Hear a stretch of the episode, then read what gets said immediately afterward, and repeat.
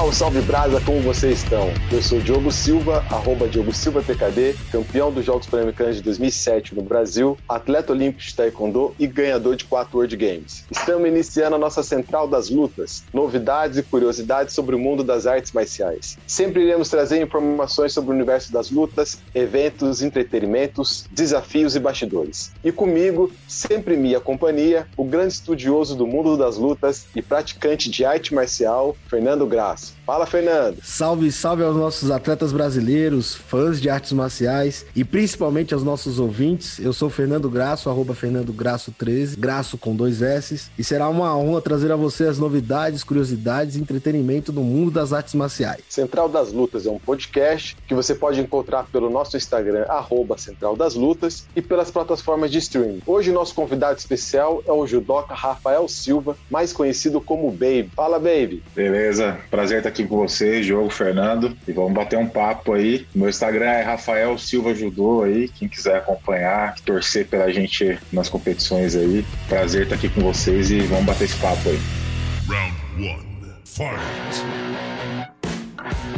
O Rafael está conversando com a gente da Rússia. Ele está em Kazan, com uma diferença de fuso horário de 6 horas. E depois a gente vai bater. Vai, vamos inserir no nosso contexto desse bate-papo também como que está essa reta final de classificação de Jogos Olímpicos. Mas primeiro nós vamos apresentar quem é o Rafael, quem é o Baby. Rafael, Rafael Silva, Mato Grossense de 34 anos, tem duas medalhas de bronze olímpica em Londres 2012 e Brasil 2016. Foi o primeiro peso pesado a conquistar uma medalha olímpica. Conquistou cinco medalhas em campeonatos mundiais, sendo duas de prata e três de bronze. Também conquistou uma medalha de prata em Jogos Pan-Americanos em Guadalajara em 2011. E agora está na reta final para a classificação para os Jogos Olímpicos de Tóquio, com 700 pontos à frente do brasileiro David Moura. Para quem não sabe, a, a, os judocas brasileiros estão aí no top 5, estão aí entre os melhores judocas do mundo. Então, os brasileiros disputam vaga entre eles porque estão bem ranqueados. Então, esse é o caso de algumas categorias do Brasil e principalmente também com o do Rafael. E Baby, conta para nós o que você está fazendo na Rússia. No momento eu estou em Kazan, aqui na Rússia. A gente teve uma competição no, no, fim de semana passado e essa foi a penúltima competição aí valendo pontos para o ranqueamento olímpico. Então a gente está nessa reta final. A próxima competição é o Mundial em Budapeste e, e essa é a última competição que realmente vai valer pontos para as Olimpíadas. O Mundial vale muito ponto, então essa, essa vantagem aí de pontos não, não quer dizer muita coisa. Eu preciso ir sim bem no Mundial e, e é um ano atípico assim por conta da pandemia e tudo mais. A Federação Internacional decidiu por fazer essa competição antes da Olimpíada e geralmente nunca tem Mundial no ano Olímpico, né? Esse vai ser um ano é, bem diferente, bem atípico, mas estou concentrando aqui, estou treinando bastante para poder chegar bem nesse Mundial e depois sim é, ir para o próximo passo, que é, que é a Olimpíada. Ô, Baby, é, explica para os nossos ouvintes como é que funciona o ranking e a classificatória para as Olimpíadas, né? Nós temos a Federação Internacional de Judô e nós temos o ranking deles, e é por esse ranking que vocês se classificam para as Olimpíadas. Hoje você é o atual sétimo colocado, né? E o japonês. Uh, o japonês. Uh, Harazawa. Harazawa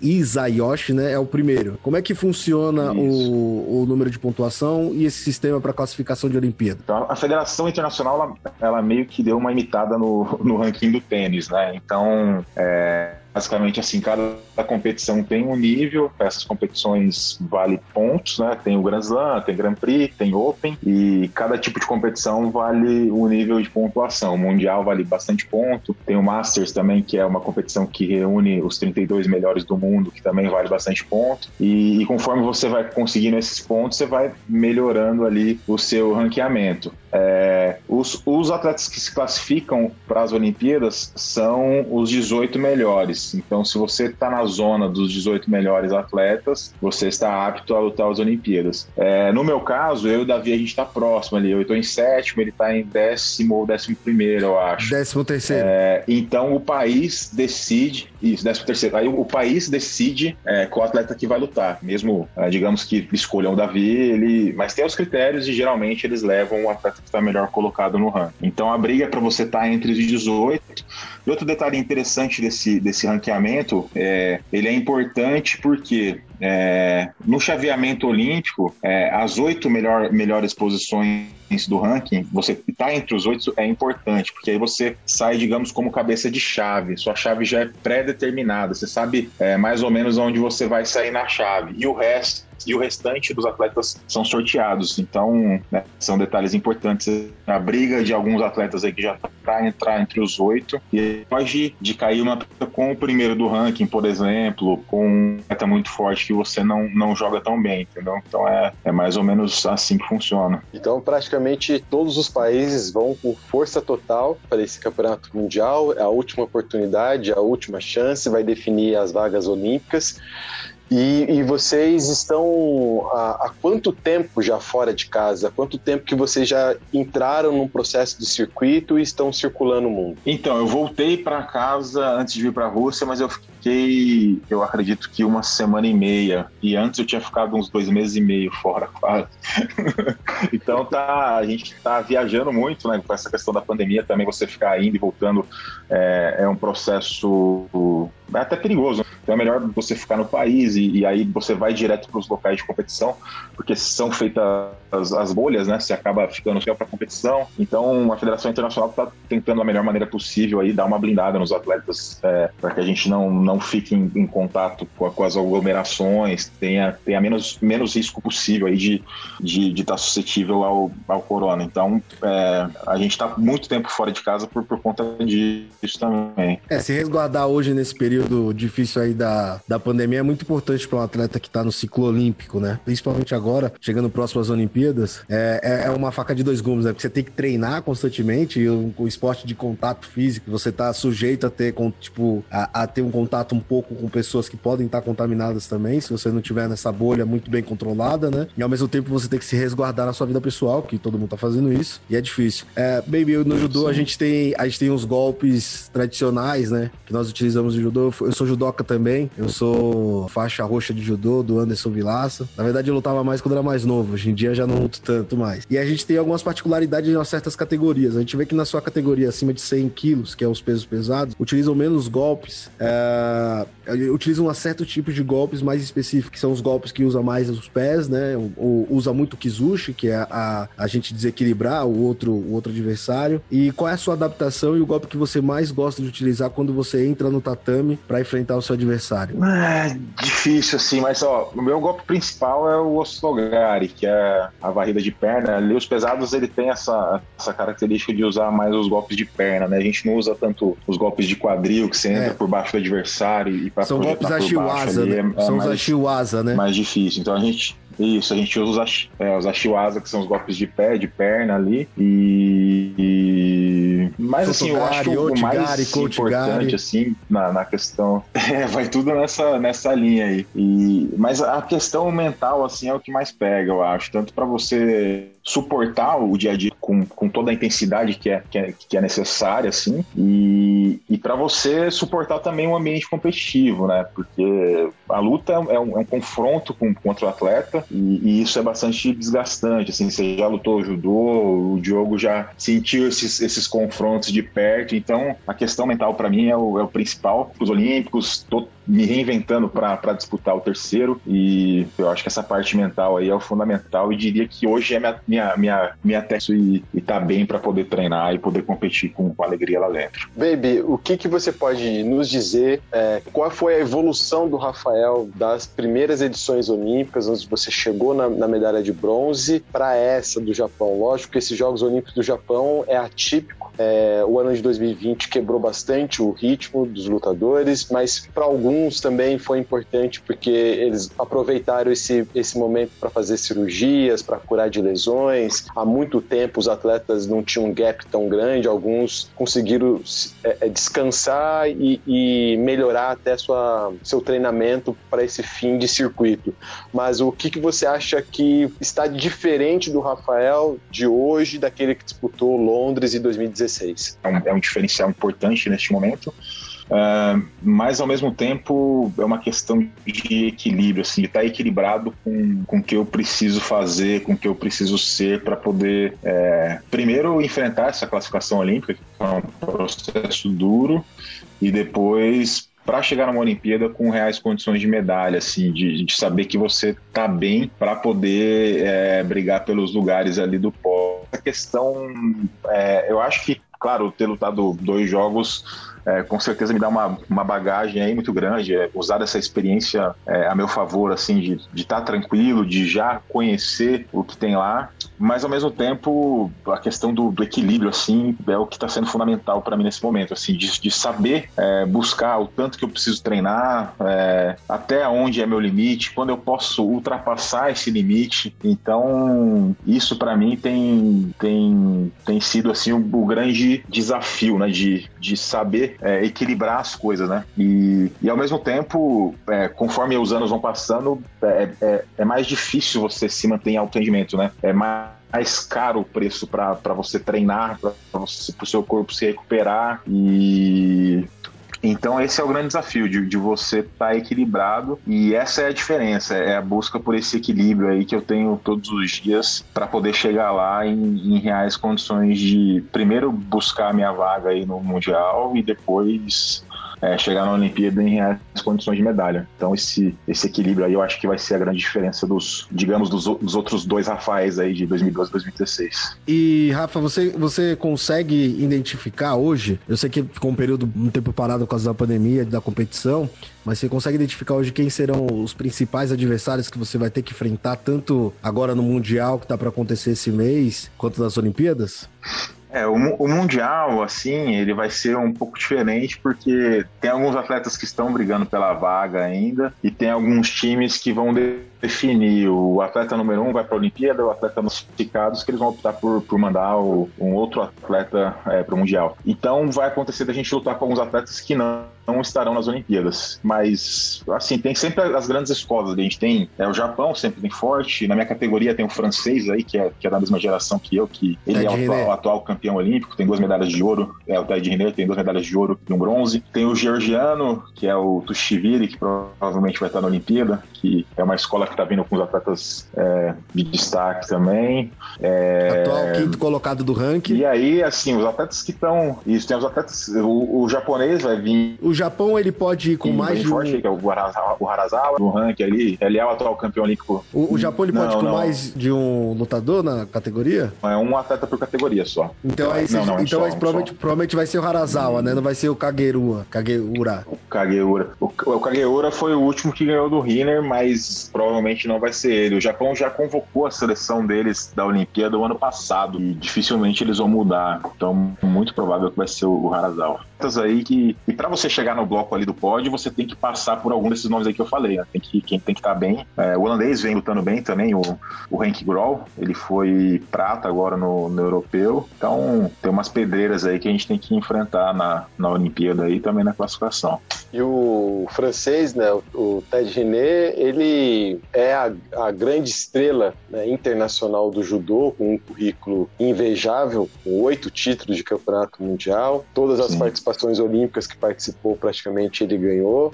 E, e, e, quando essas estrelas caem na nossa categoria, né, é, no mundo das lutas, às vezes a, surgem essas grandes estrelas e elas caem nas nossas categorias. Os, o, o, maior fenômeno do, da temporada tá na sua categoria. E, e você vem enfrentando o, o, René e, vem desafiando essa estrela exatamente porque tem que passar por ela para poder ser campeão. O, o que pode o Rafael Baby hoje conseguir conseguir de diferente que não conseguiu das outras edições para poder surpreender caso caia no, na, na, na, numa disputa de quarta, semifinais ou até final? Eu acho assim que a Olimpíada é um momento bastante diferente para todo atleta ali. É, e eu acho que se tem um momento que, que dá para chegar no Ted Hinder é numa Olimpíada, que ele vai estar tá com muita pressão ali nos ombros e ao mesmo tempo eu vou para uma luta com ele de uma maneira mais solta, né? Eu vou para uma luta que eu tenho que ir pro tudo ou nada e, e ali as minhas chances aumentam consideravelmente. A Olimpíada ela, ela tem esse fator assim que ela, que ela pressiona os grandes nomes e ao mesmo tempo quem está mais relaxado com a competição, quem está mais sintonizado consegue elevar ali seu nível técnico e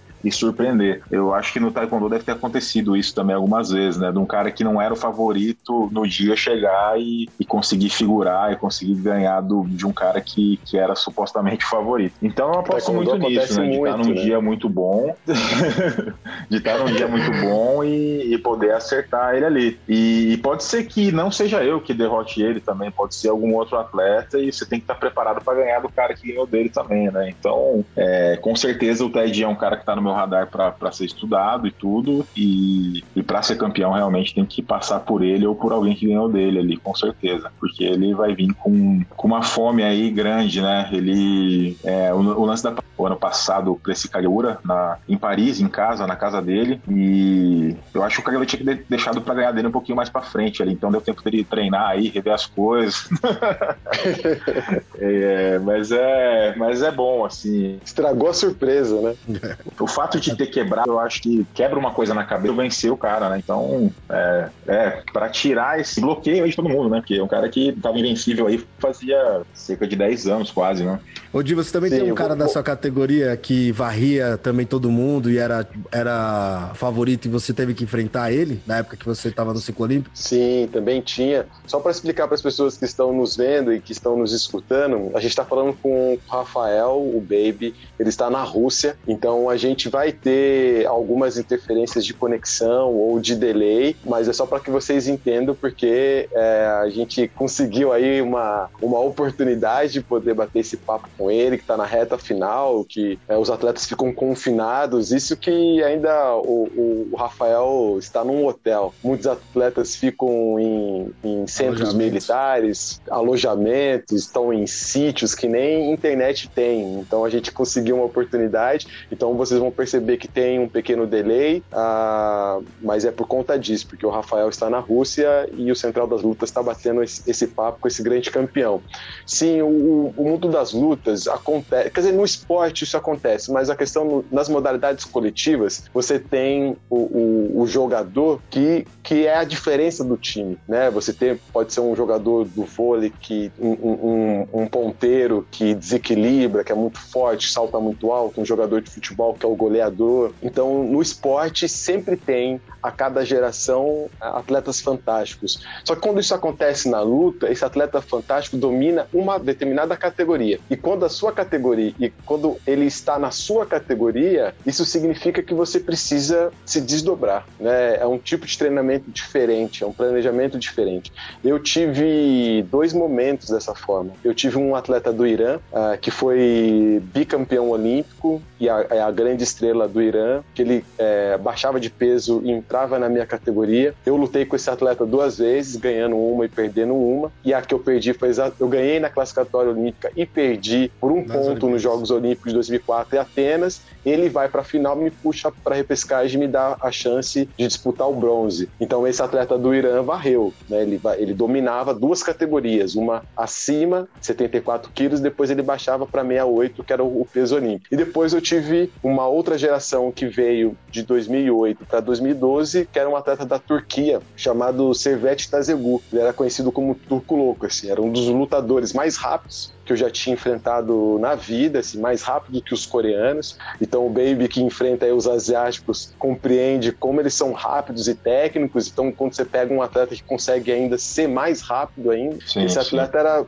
surreal, assim. Era, a gente treinava exatamente para conseguir ter uma capacidade física para suportar o, o, o volume que ele colocava na luta. Porque além de ser muito rápido, ele tinha uma capacidade física surreal. Então quando a gente tentava acompanhar esse lutador, chegava no segundo round, a gente não aguentava lutar mais. Então, quando essas estrelas aparecem, o mundo todo se prepara para enfrentá-lo, né? E, e, nós lutamos três vezes, eu perdi duas e ganhei uma. Então eu, eu, eu tive essa oportunidade de lutar com essas grandes estrelas e, e, é muito bom lutar com essas grandes estrelas, porque eles marcam a história do esporte e você vai fazer parte dela. Eu gosto da sua humildade de grandes Sim. estrelas. Também foi uma grande estrela, pô.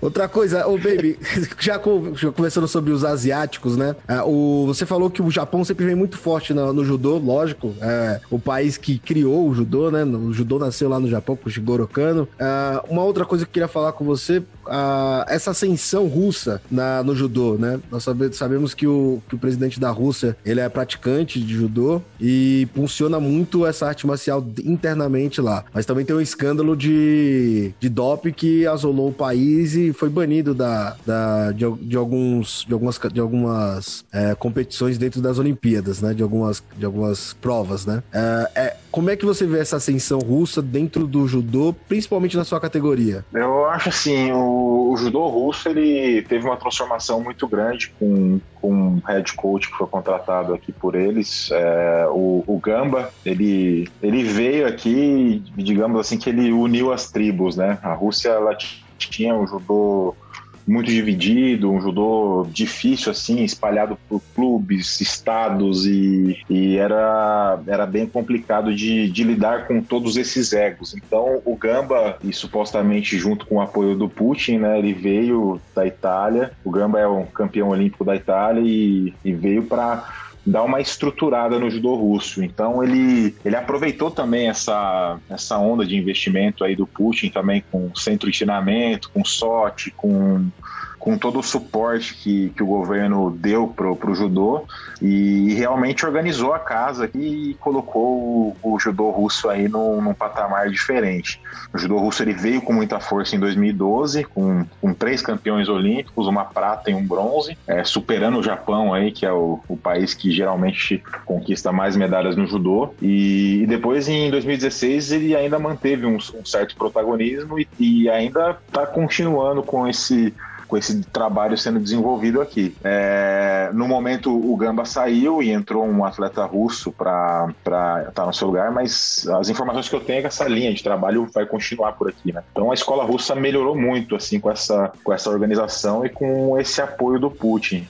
É, os russos falam que cada presidente, mais ou menos, que escolhe um esporte aí para ser o esporte da nação aqui, né? E eu acho que o esporte anterior era do tênis e o esporte do momento é o judô aqui. Então o Putin gosta bastante de judô e está proporcionando aí algo bastante diferente, dando um suporte, uma estrutura muito boa para a Rússia e por isso que a Rússia é, tem melhorado tanto aí no, no cenário mundial. É, porque só a nível de curiosidade, hoje nós temos temos 14 categorias entre homens e mulheres na, na judô, né? São sete para cada. E dessas 14 categorias, nós temos 14 russos bem ranqueados em cada, cada respectiva categoria, né? Isso era algo impensável se você for pensar dois ciclos olímpicos atrás. É, os russos hoje estão dominando bastante, não só na parte do judô, mas a gente vê a ascensão aí no MMA com o Khabib Nurmagomedov, o Makachev. É, nós temos também é, atletas muito fortes no wrestling, no sambo, que não é um esporte olímpico, mas eles todos vêm oriundos do, do sambo e acabam tendo esse desenvolvimento no grappling, que é a luta carrada, né? Muito bem, assim, né, Sim, sim, sim. E aproveitando também, perguntar pro, pro Baby se ele acompanha MMA, se ele gosta, como, como é que se você interage, como é que é, Baby? Pô, eu gosto, Diogo, assim, quando eu consigo, eu assisto aí de perto.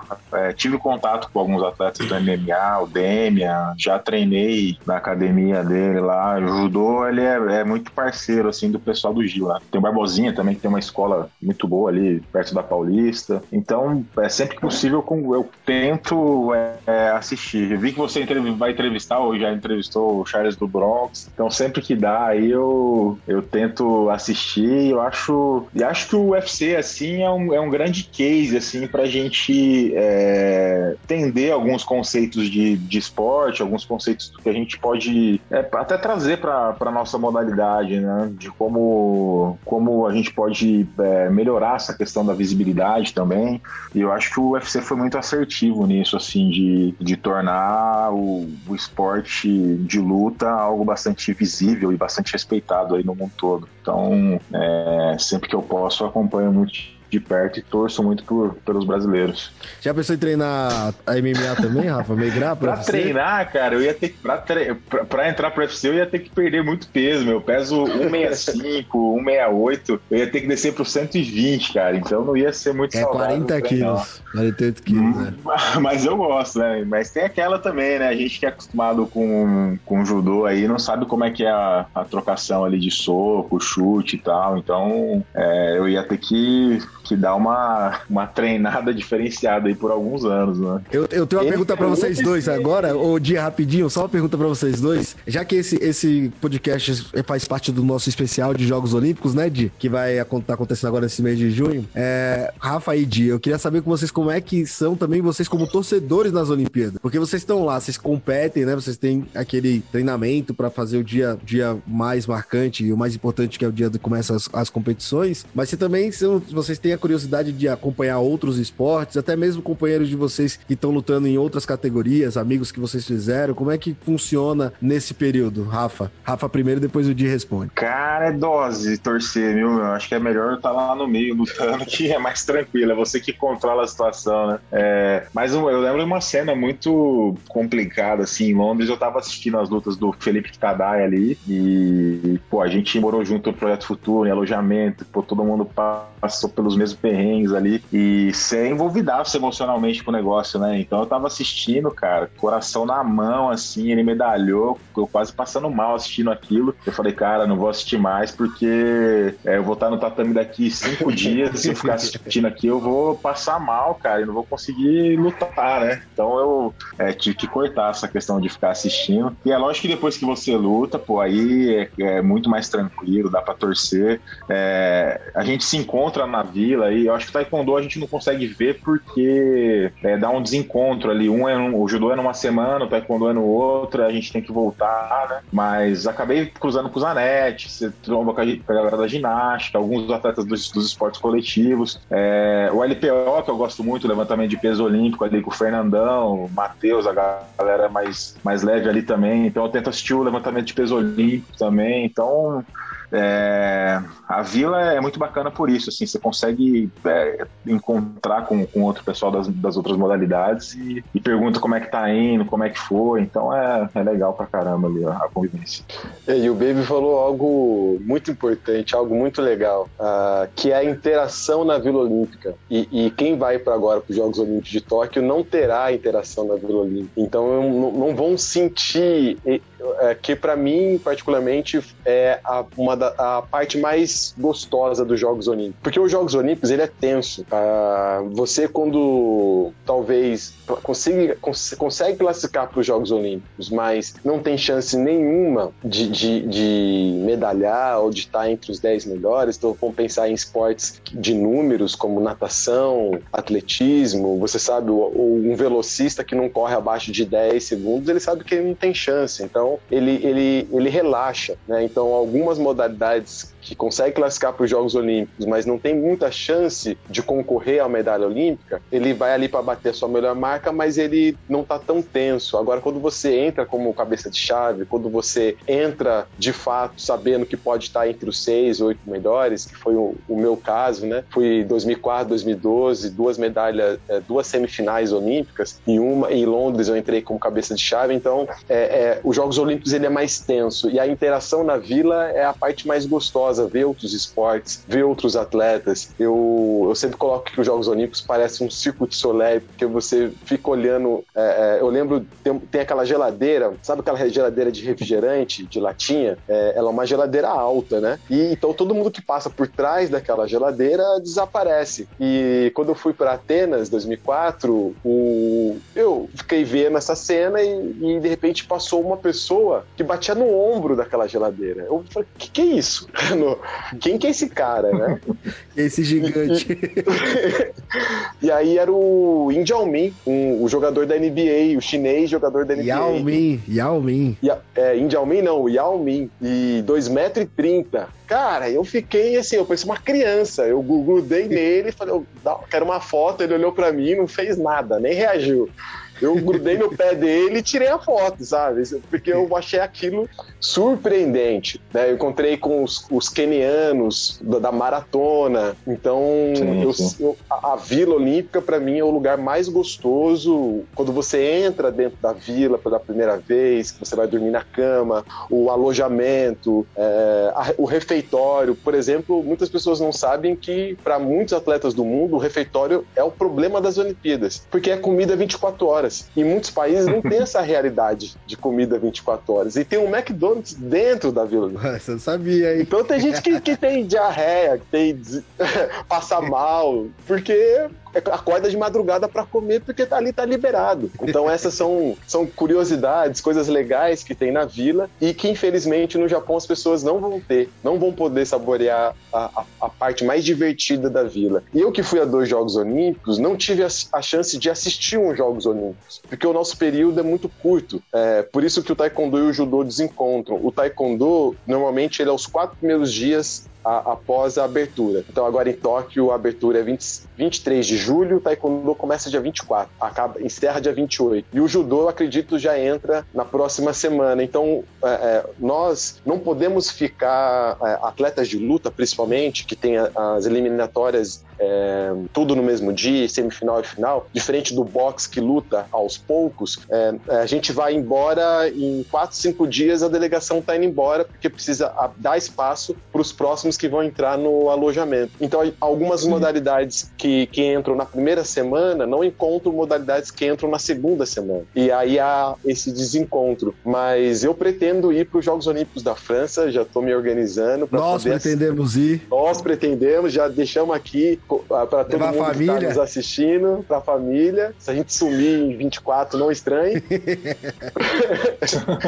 para poder ver os Jogos Olímpicos pela primeira vez e, e, e, aí conseguir assistir de uma forma mais, mais prazerosa. E outra coisa, Baby, importante que você colocou que, você falou que o governo da, da Rússia, né, o Putin escolheu o judô, então a gente percebe que como há uma popularidade em, em inúmeros países dentro das questões das lutas. E, e, quando os governos de fato vê que aquela modalidade pode ser o diferencial do seu país e injeta dinheiro e, e injeta patrocínio, a, a, gente vê um destaque muito grande daqueles esportes. É, é, aí passa a ter uma concorrência muito grande. Eu tive uma experiência assim na República Dominicana quando eu disputei os Jogos Pan-Americanos de 2003, que o presidente do país apostou no taekwondo. No, no, ciclo de 2003 até 2008, assim, o salto que a República Dominicana deu chegou a uma medalha de prata em Jogos Olímpicos. Então, de fato, quando um governo de um país acredita no esporte, a gente percebe que o, o, o crescimento do esporte é gigantesco. Sim, sim.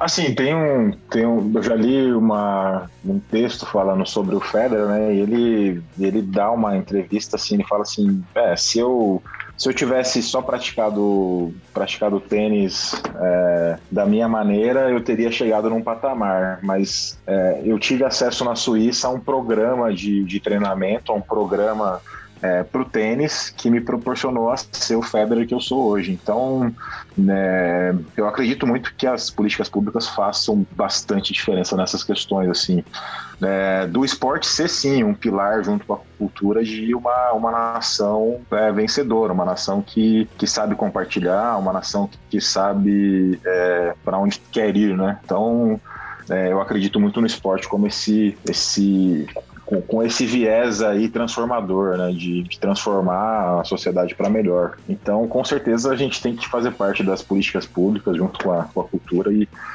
e a gente precisa muito disso. E colocando aqui um ponto importante também, uh, como vou, vou, vou, dar uma, uh, uma curiosidade aqui, como eu conheci o Baby. Eu conheci o Baby, ou pelo menos é o que eu me lembro quando eu vi ele pela primeira vez, foi, foi engraçado, porque a gente fez parte do. Eu fiz parte do programa olímpico da Marinha, chamado ProLim, e o Baby fez parte do programa olímpico do Exército, uh, onde nós somos terceiro sargento ali dentro das Forças Armadas, né?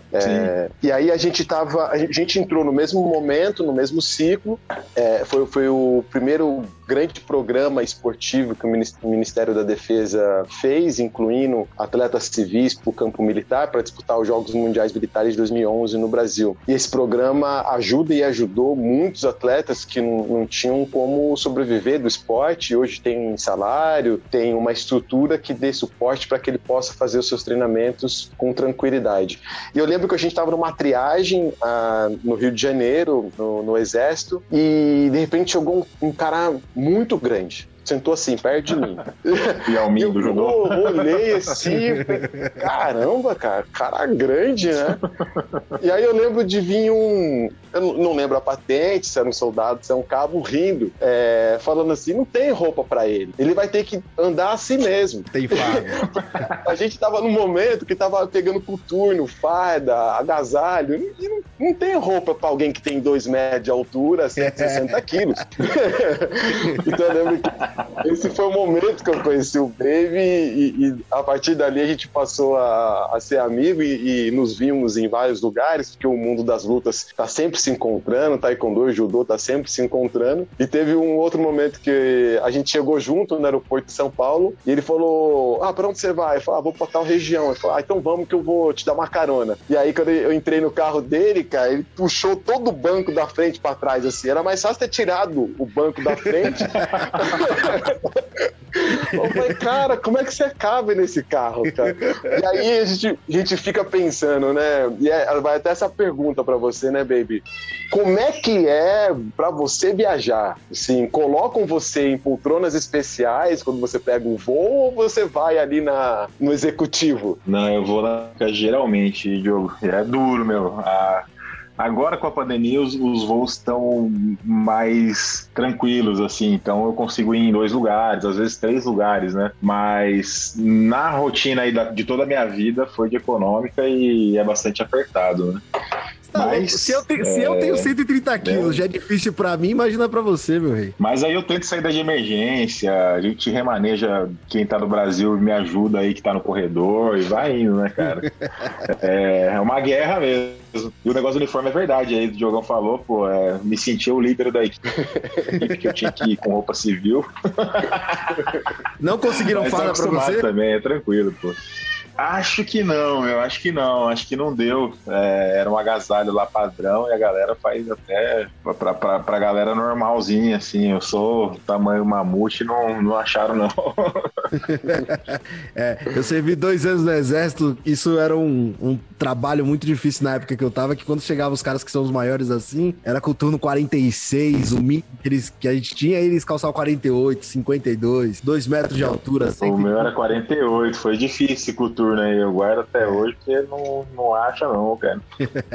então, essas são curiosidades, né, sobre o nosso mundo, né? Os bastidores. É, tem, tem muitas histórias, né? Muitas histórias que não é só as histórias das medalhas, não é só os resultados, mas é o dia a dia dos atletas, eles, o encontro com outros atletas, as experiências, e isso é o que nos fortalece, né? O que nos, nos mantém ativo. Nós estamos chegando aqui aqui na nossa Demais. reta final dessa gravação. E eu gostaria de perguntar para você, Rafael, se você pretende é, é, emendar o ciclo da França 2024, porque como a gente pulou aí um ano por conta dos Jogos Olímpicos de Tóquio, a gente praticamente daqui um ano e meio, dois anos já vão estar tá fazendo as eliminatórias, o pré-olímpico novamente. Você pretende continuar até a França ou você acha que Tóquio já, já vai ser aí o, sua, sua despedida? E só pra completar a pergunta também, Baby, você tá com 35 ou 34 anos hoje? 34. Fiz é. há dois dias atrás, pô. Ô, oh, parabéns, feliz aniversário. É, valeu, valeu. Aí, ó, felicidades. Na Fiz Rússia, treinando né, aqui, ó, na, Rússia. Passando da, da melhor maneira, pô. Treinando, com tá certeza. bom. É, assim, eu penso, vou pensar ano a ano, né? Eu acho que a primeira coisa é pensar no treino que eu tenho amanhã e pensar nessa Olimpíada, né? E, depois eu vou vendo como é que, que a coisa vai ficar. É, penso também em fazer uma, uma boa transição de carreira, né? É, estudar, me dedicar mais a, ao outro lado fora, fora o tatame e, e isso eu vou fazer ano a ano, assim. Então, é, passando os jogos, eu vou eu vou parar, pensar, conversar com a minha esposa, conversar com a minha família também. Eu acho que eles, mais do que ninguém, também sofrem muito com, com o processo, com a ausência e tudo aí que a, que a vida em alto rendimento, aí, em esporte de alto rendimento, é, exige. Então, é, é uma decisão aí para se tomar com bastante calma e, e pensar muito para que tudo corra muito bem, né? Então, é, primeiro preciso focar muito nesses jogos e, e aí o que vem depois eu vou eu vou estudar direitinho. Mas com certeza, como o Diogo aí, a gente que é, é viciado em esporte, eu quero é, me manter em contato com o esporte, quero é, continuar aí pertinho da galera, porque isso aqui com certeza faz muita falta. Não é só o resultado, não é só a medalha, mas é a resenha, é o dia a dia, é tudo que essa jornada aí em busca dessas medalhas aí proporciona, né? Então, no final aí é o que fica, né? Toda vez que a gente se reúne, é uma resenha, é a conversa, é os perrengues aí que cada um passou, as felicidades. Então, é, eu acho que é isso aí que o, que o esporte mais proporciona pra gente, essas histórias aí incríveis. Nessa, nessa reta final também, uh, você falou de transição de carreira, é um tema muito importante. Uh, hoje eu faço parte da comissão dos atletas do Comitê Olímpico. Nós tivemos no ciclo passado o Thiago Camilo do Judô como presidente. Hoje é a Iane Marques como a, a nova presidenta do Pentatlo Moderno. E, e, e, o judô hoje tem uma força muito grande no Brasil. Hoje não, há muito tempo tem uma força muito grande no Brasil. Muitos ex-judocas, é, como o próprio Thiago Camilo, assumiu o Centro Olímpico do Estado de São Paulo. Ah, o Paulo Vanderlei, que, que hoje é o presidente do Comitê Olímpico, veio da presidência do judô. O Aurélio Miguel, ele é responsável também pela parte da Federação Universitária Paulista, né? Durante muito o tempo. Rogério Sampaio sim, sim. é o diretor-geral do, do Comitê Olímpico, medalha de ouro em Atlanta 96. A Zangrano, então assim, Daniela Zangrano. Foi Barcelona 92. É, desculpa, Barcelona 92. Então. Sim, sim, sim. Ah, já fiquei todo confuso agora. então, os, os judocas, quando eles fazem suas transições de carreiras, eles assumem cargos importantes, eles têm espaço. O judô praticamente está dentro de quase todos os clubes do estado de São Paulo. Você, você pensa em algo assim, baby? Você pensa, você tem alguma coisa que chama a sua atenção para que você dê continuidade pós-carreira? O que me chama bastante atenção, Diogo, é a questão dos, da, da lei de incentivo ao esporte, né, de usar da melhor maneira possível a lei de incentivo, desde a criação de estrutura, é, de como a gente pode desenvolver o esporte, de, de você criar é, diretrizes é, da onde a gente quer chegar, de que maneira a gente quer fazer as coisas a longo prazo. Então, eu acho que já tem um trabalho sendo feito, mas eu gostaria de contribuir bastante com, essa, com essas questões, de aprender aqui fora também, de como é, algumas questões foram resolvidas aqui, se a gente pode usar algumas soluções para a gente no Brasil também. Então, eu gosto muito da, da Rússia aqui, da maneira que eles lidaram com algumas coisas. É, o Japão também é sempre uma, uma grande referência é, no judô quanto a questão dele estar tá inserido na escola, de ele fazer parte da cultura esportiva do país.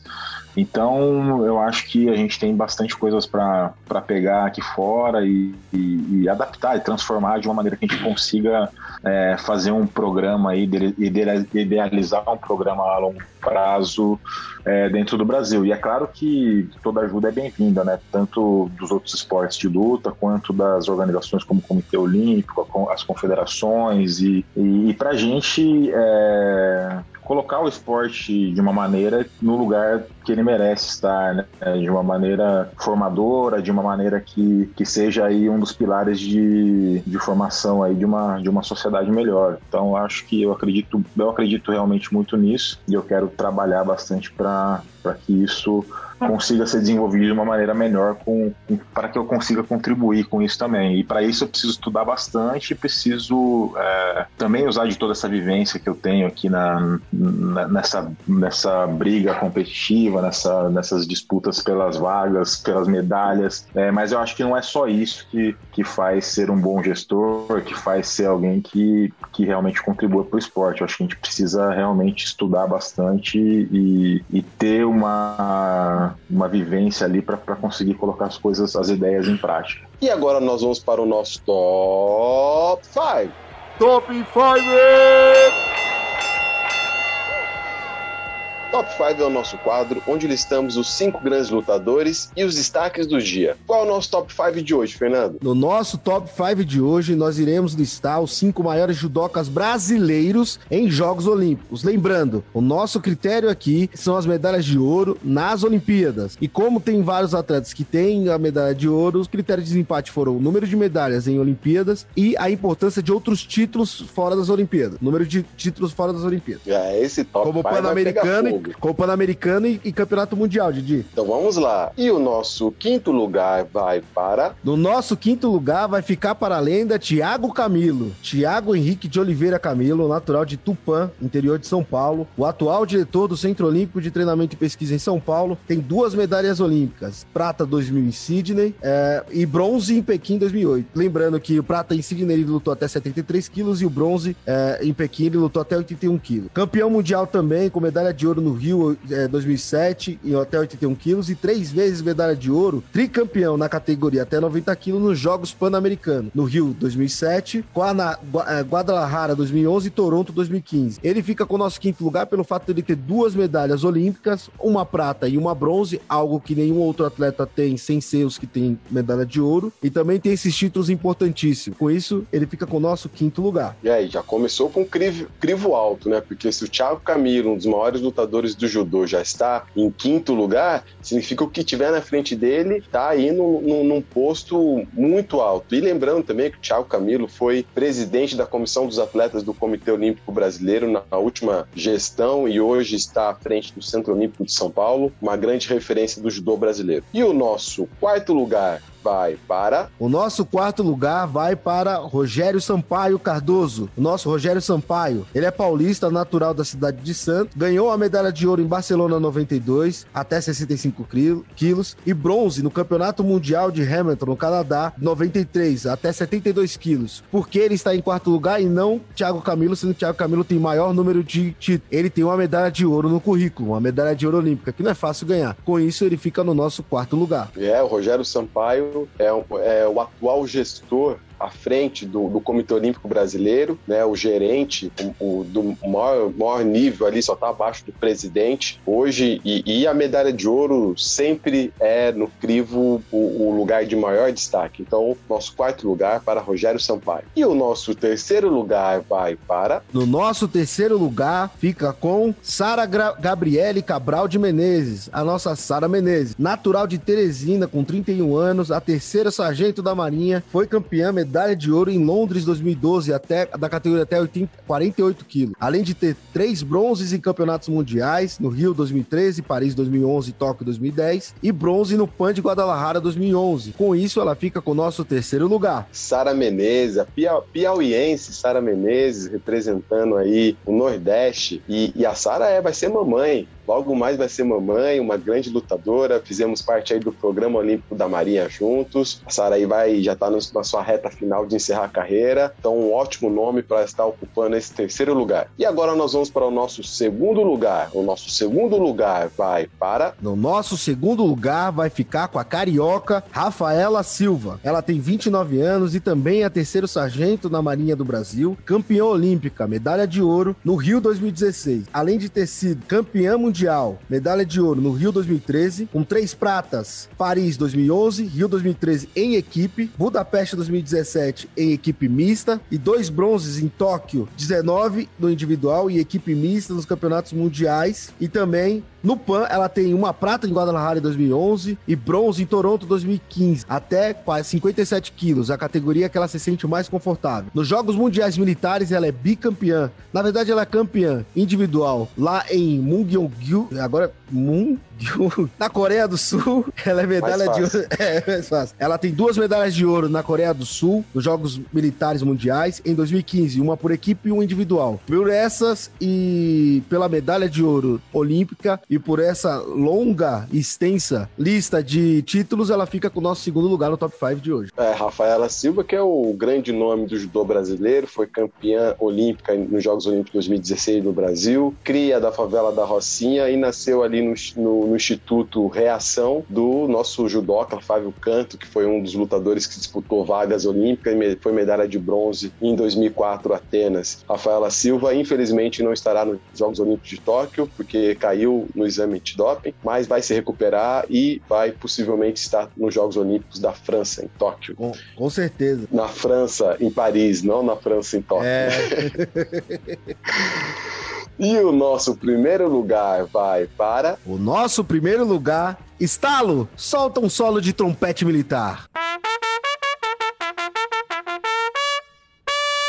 O nosso primeiro lugar vai ficar com o judoca Aurélio Miguel. Aurélio Fernandes Miguel, judoca brasileiro, foi o primeiro judoca brasileiro a conquistar uma medalha de ouro em Jogos Olímpicos, em Seul, em 1988, até 95 quilos, meio pesado. Além de um bronze nos Jogos Olímpicos de Atlantas em 96. Ele tem dois pratas em campeonatos mundiais e um bronze. Ele também tem um ouro no PAN de Indianápolis em 87 e uma prata em Caracas em 83. Pelo fato de ter uma medalha de ouro e uma medalha de prata em Jogos Olímpicos, algo que nenhum outro atleta conseguiu, conseguiu, ele fica com o nosso primeiro lugar. Nas nossas menções honrosas, a gente não pode deixar de é, mencionar a Mayra Aguiar, com duas medalhas olímpicas de bronze, no Rio 2016 e Londres 2012, e também o nosso convidado, Rafael Silva, duas medalhas de bronze em Jogos Olímpicos, em Londres 2000 e 2012 e Rio 2016. Lembrando, essa lista são, as, são os judocas que teve o melhor desempenho em medalhas olímpicas e o critério de desempate foram os outros campeonatos, Campeonato Mundial, Campeonato Mundial dos Jogos Militares e Pan-Americano como critério de desempate. É, esse top 5 do judô é extremamente difícil. O judô tem uma tem equipe masculina e feminina muito que, que, que concorrem nos grandes circuitos internacionais, com muitos medalhistas olímpicos. E, por exemplo, ficou fora o, o, o Flávio Canto, que foi medalha Kathleen de bronze. Quadros. Então, assim, Kathleen Quadros, que foi medalha de bronze. Então, só para a gente entender como o nível do judô é um nível extremamente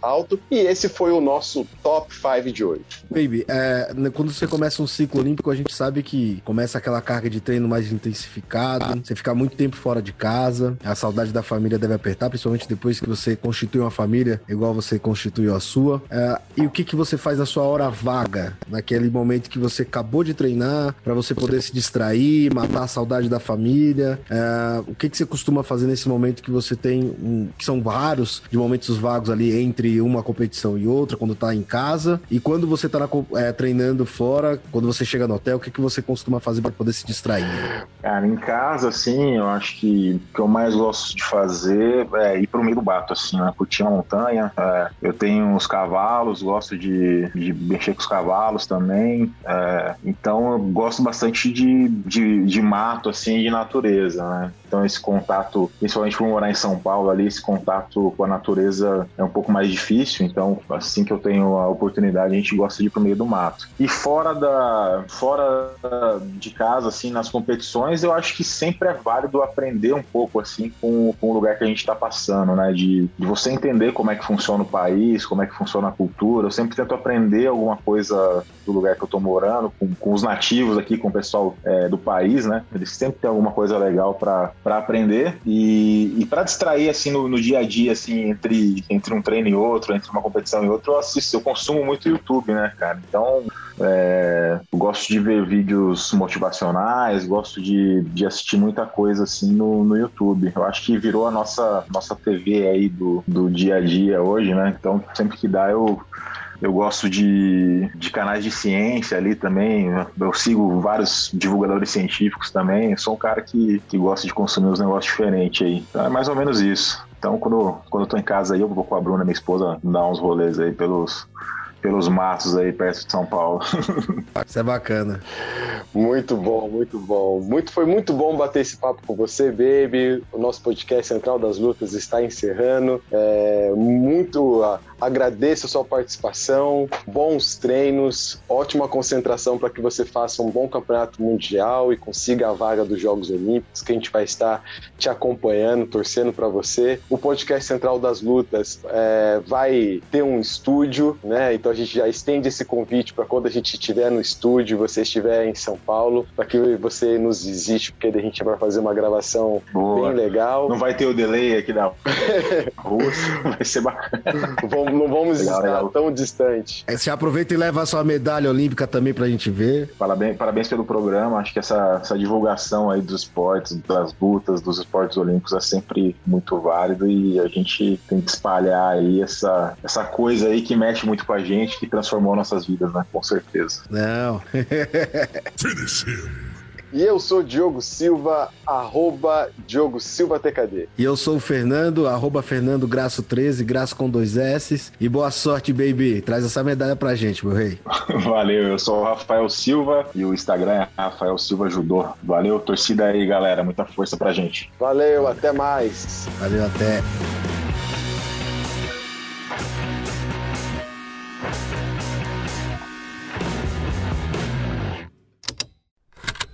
Esse programa foi produzido pela Estalo Podcasts.